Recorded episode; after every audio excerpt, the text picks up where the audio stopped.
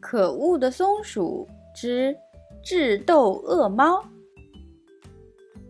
作者亚当·鲁宾，绘画丹尼尔·萨尔米利，翻译马洋洋，北京联合出版公司出品。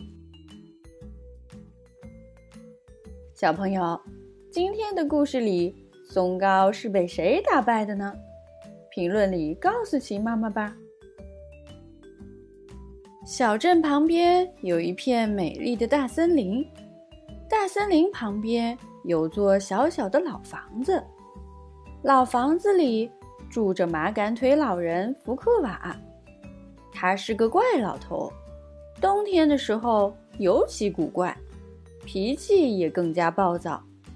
一下雪，他就紧闭双眼，回忆夏天的美好。他想念阳光。想念防晒霜，想念烤香肠，不过最想念的还是鸟儿们。可惜天气刚变冷，它们就飞到南方过冬了。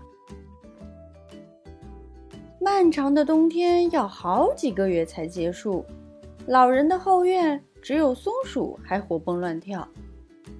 很多人都不知道，松鼠是森林里的全能冠军。它们比水獭还心灵手巧，比狐狸还聪明智慧，比兔子还灵活矫健。它们满脑子都是捉弄人的小点子。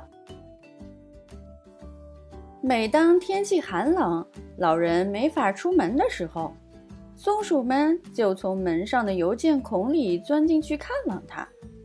它们围在壁炉前取暖。玩着老人做了一半的填字游戏，老人醒来看到松鼠又溜进了自己家，会拿起扫帚赶走它们，然后挥舞着拳头说：“可恶的松鼠！”这个冬天太漫长了，春天好像永远不会来似的。马杆腿老人不停地盼啊盼，盼啊盼。终于，森林里的花儿开了，鸟儿们回来了。看，莉莉鸟咯咯地啄着树上的野果，嘎嘎鸟美美地享受着甜丝丝的花蜜，葫芦鸟嘴里塞满了种子。哎呀，吃得太撑，不得不躺下休息。马杆腿老人踏着轻快的舞步。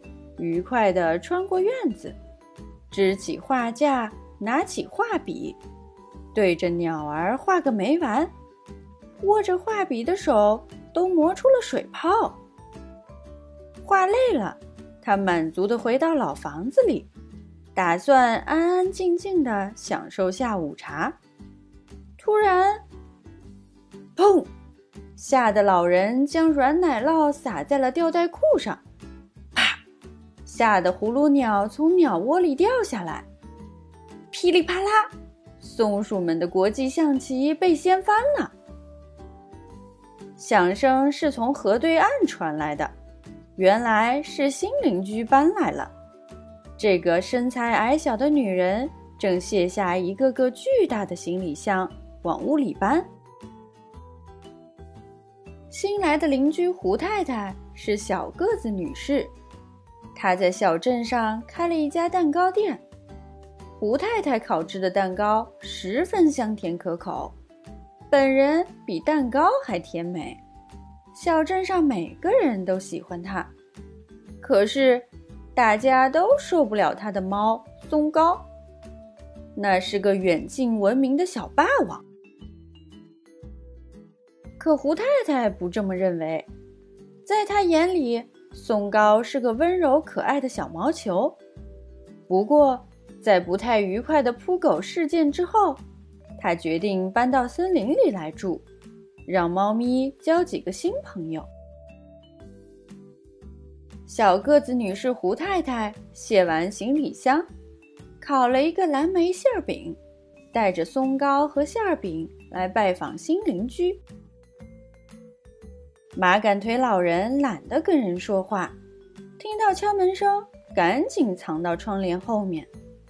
松鼠们害怕猫咪，躲进了排水管里。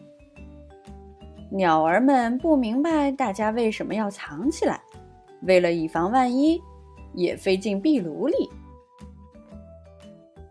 胡太太敲门都敲累了，也不见有人来开门，只好走到前门，把馅儿饼从邮件孔里塞进去，转身回家了。虽然麻杆腿老人不喜欢吃馅饼，可闻起来很香。他把一小块馅料很足的馅饼放进嘴里，闭上眼睛慢慢品尝着。等他再次睁开眼睛，松鼠们早就把盘子舔干净了。可恶的松鼠！老人失望地嘟哝。松鼠们吃得饱饱的，心满意足地走出屋子，却一个个都绊倒了。原来是松糕设下的圈套。卑鄙的猫咪一下揪住一只松鼠的小耳朵，又用爪子弹另一只松鼠的脑袋。还把两只松鼠的尾巴绑在一起。幸好，在松糕做出更过分的事情之前，胡太太回来了。他伸出胳膊抱起松糕，用下巴蹭了蹭它柔软的毛，亲昵地说：“来吧，小宝贝，该吃晚饭了。改天再来和新朋友们玩。”第二天早上，松糕突然闯进老人的后院。惊的鸟儿全飞走了，老人也不得不停下画笔。接着，猫咪又朝没有戒备的松鼠扑过去，挨个儿给他们来了个屁兜。这可不是件容易的事儿，因为松鼠们都不穿内裤，要把它们屁股上的毛抓起来，还要往中间兜，难度可太大了。松鼠们都气炸了。鸟儿们也飞上高高的树枝，不肯下来。麻杆腿老人很失落，给镇长写信投诉新邻居。这天晚上，松鼠们连夜召开家族会议，研究怎么对付隔壁的猫。他们吃着奶酪泡芙，喝着姜汁汽水，开动小脑筋。最后，松鼠家族终于完成了。一个完美计划新鲜出炉。第二天，松糕来串门的时候，鸟儿们正在树下悠闲地吃食。松糕眼珠子一转，毛茸茸的脸上露出了一抹狡猾的笑容。他弓起背，一下子弹了出去。呼啦啦，受惊的鸟儿全飞到空中，拉起尾巴上的绳子。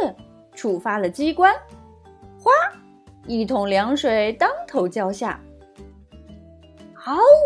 松糕大叫一声。麻杆腿老人听到松糕恐怖的叫声，立刻跑出来。我的天哪！他惊讶地说：“可怜的小坏蛋，原来你和松鼠差不多大。”哎呀，还真是呢。松糕蓬松的绒毛下面只有皮包骨头一小撮肉，它现在浑身湿漉漉的，不好意思地低下头，飞快地溜回家。松鼠的计划很完美，也很管用，它们击掌欢呼起来，巴巴鸟笑得叽叽咕咕，哑哑鸟笑得咯咯唧唧，葫芦鸟最开心。张开大嘴，哈哈哈笑个不停。老人也高兴地拉着背带裤，温柔地说：“可恶的松鼠！”马杆腿老人从不主动和新邻居来往，毕竟他是个怪老头嘛。不过，小个子女士胡太太特别喜欢鸟儿和松鼠们。每个星期六，蛋糕房关门后。他会把没卖完的蛋糕和馅饼带回家，摆到餐桌上，让大家一起品尝美滋滋的野餐。只有隔壁家的猫松糕不来，他说自己再也不会离开家半步了。呵呵，故事就到这里。小朋友，今天的故事里，松糕是被谁打败的呢？评论里告诉秦妈妈吧。